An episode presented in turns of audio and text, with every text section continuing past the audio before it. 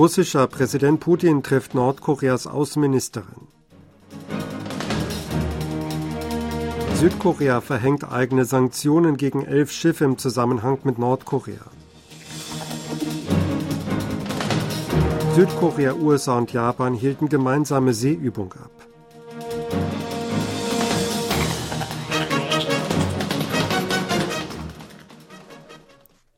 Der russische Präsident Wladimir Putin hat sich am Dienstag mit der nordkoreanischen Außenministerin Choi Son-hee getroffen.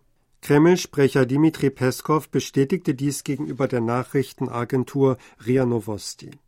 Nach Bekanntgabe des Kreml erläuterte die nordkoreanische Diplomatin dem russischen Präsidenten Ergebnisse des Gesprächs, das sie und ihr Amtskollege Sergei Lavrov im Laufe des Tages geführt hatten. Details wurden jedoch nicht genannt. Pavel Sarubin, Kreml-Korrespondent des staatlichen TV-Senders Rosja, veröffentlichte auf dem Messenger-Dienst Telegram ein kurzes Video, das Präsident Putin und Che beim Händedruck zeigt. Che war am 14. Januar in Moskau eingetroffen. Vor ihrem Gespräch mit Lavrov sagte sie, dass Nordkoreas Machthaber Kim Jong-un Putin nach Pyongyang eingeladen habe. Putin hatte Nordkorea zuletzt im Juli 2000 besucht. Che kehrt am Mittwoch nach Pyongyang zurück. Südkorea hat eigene Sanktionen gegen elf Schiffe verhängt, die mit Warenlieferungen an Nordkorea zusammenhängen. Außerdem wurden zwei Personen und drei Organisationen sanktioniert, die in illegale Schiff-zu-Schiff-Transfers von Öl und anderen Gütern verwickelt sein sollen, teilte das Außenministerium am Mittwoch mit. Nordkorea umging internationale Sanktionen wegen seines Nuklear- und Raketenprogramms auf verschiedene Weise, indem es auf hoher See Fracht umladen ließ, darunter Öl und Kohle. Vier der neu sanktionierten Schiffe fahren unter der Flagge Sierra Leones, jeweils eines fährt unter der Flagge Nordkoreas, der Mongolei, Somalias, Indonesiens, Kameruns, der Cookinseln und Tansanias. Es ist das erste Mal seit 2016, dass Südkorea von sich aus Sanktionen gegen Schiffe beschloss. Bereits zum 15. Mal wurden von der Regierung Yun Song-yeol eigene Sanktionen in Bezug auf Nordkorea verhängt. Südkorea, die USA und Japan haben ihre erste regelmäßige gemeinsame Seeübung abgehalten. Die Übung fand von Montag bis zum heutigen Mittwoch in internationalen Gewässern südlich der südkoreanischen Insel Jeju statt. Der Vereinigte Generalstab der südkoreanischen Streitkräfte teilte am Mittwoch mit, dass neun Kriegsschiffe daran teilgenommen hätten. Zwei Schiffe der südkoreanischen Marine, darunter der Aegis-Zerstörer Sejong der Große, seien eingesetzt worden und fünf Schiffe der US-Marine, einschließlich des Flugzeugträgers USS Carl Winston. Die japanischen maritimen Seestreitkräfte hätten zwei Schiffe, einschließlich des Aegis-Zerstörers Kongo, geschickt. Die Übung wurde beim trilateralen Verteidigungsministertreffen am Rande des Shangri-La-Dialogs im vergangenen Juni vereinbart. Die für die nordkoreanische Nuklearproblematik zuständigen Chefunterhändler Südkoreas, der USA und Japans treffen sich am Donnerstag in Seoul. Wie der Sprecher des südkoreanischen Außenministeriums Im Su-sok am Dienstag mitteilte, nehme aus Südkorea Kim Gon, Sonderbeauftragter für Friedens- und Sicherheitsangelegenheiten auf der koreanischen Halbinsel, daran teil. Seine Gegenüber seien Chong Park, hohe Beamtin für Nordkorea im US-Außenministerium, und Hiroyuki Namatsu, Generaldirektor für Asien und Ozeanien im japanischen Außenministerium. Chong Park hatte vor kurzem Song Kim auf dem Posten abgelöst. Im Zuge der Neubesetzung wurde die Amtsbezeichnung geändert. Der Amtsinhaber heißt nicht mehr Special Representative, sondern Senior Official. In diplomatischen Kreisen gibt es Spekulationen, dass die US-Regierung der Nordkorea-Frage nun weniger Bedeutung beimessen könnte. Es ist nach Einschätzung eines US-Experten nicht unwahrscheinlich, dass Donald Trump nach einer Wiederwahl als Präsident Nordkoreas Atomwaffenprogramm anerkennen würde.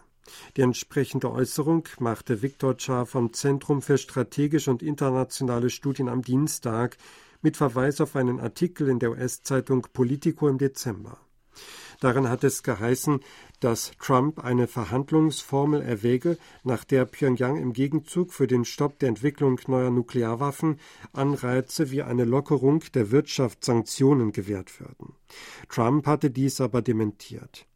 Die Idee würde wahrscheinlich weniger Militärübungen zwischen Südkorea und den USA bedeuten, die Trump nicht möge, weil sie zu teuer seien. Dies würde sich auf die Art und Weise auswirken, wie die Länder in der Region wie Südkorea, Japan und China auf ihre Sicherheit blickten, sagte Cha.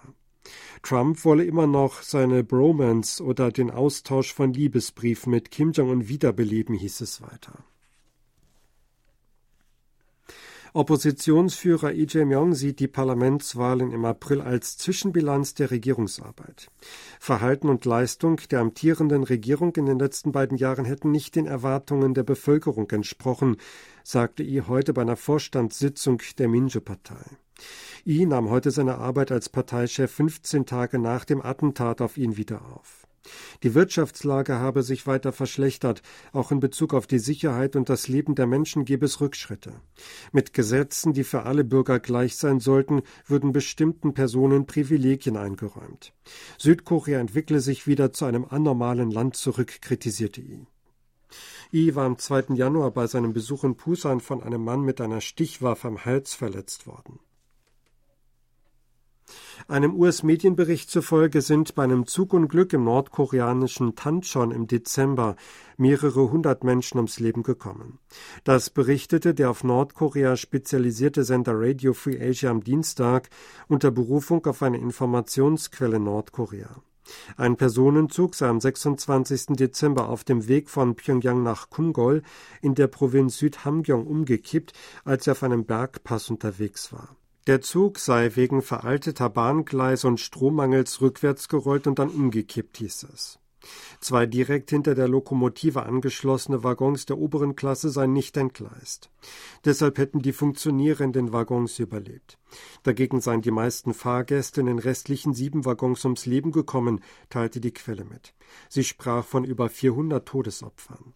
Nordkoreas Behörden hätten die Umgebung von Tanchon zu einer Notfallzone erklärt, damit keine Informationen über das Unglück nach außen gelangen. Sie seien damit beschäftigt, die öffentliche Meinung zu kontrollieren, hieß es weiter. Die geretteten Schwerverletzten seien in ein Krankenhaus in Tanchon gebracht worden. Aufgrund der Knappheit an Antibiotika und fiebersenkenden Mitteln hätten sie jedoch nicht behandelt werden können. Die meisten von ihnen würden im Krankenhaus sterben. Auch am 13. Januar sei die Bergung von Leichen noch nicht beendet gewesen, hieß es weiter. Das südkoreanische Vereinigungsministerium teilte mit, es könne derzeit keine Angaben zu dem Zugunglück bestätigen. Das erste Reiseangebot nach Nordkorea nach der Pandemie findet bei Russen großen Anklang. Das berichtete das US-amerikanische Nachrichtenunternehmen NK News unter Berufung auf das russische Reisebüro Vostok Intour, das Paketreisen nach Nordkorea anbietet.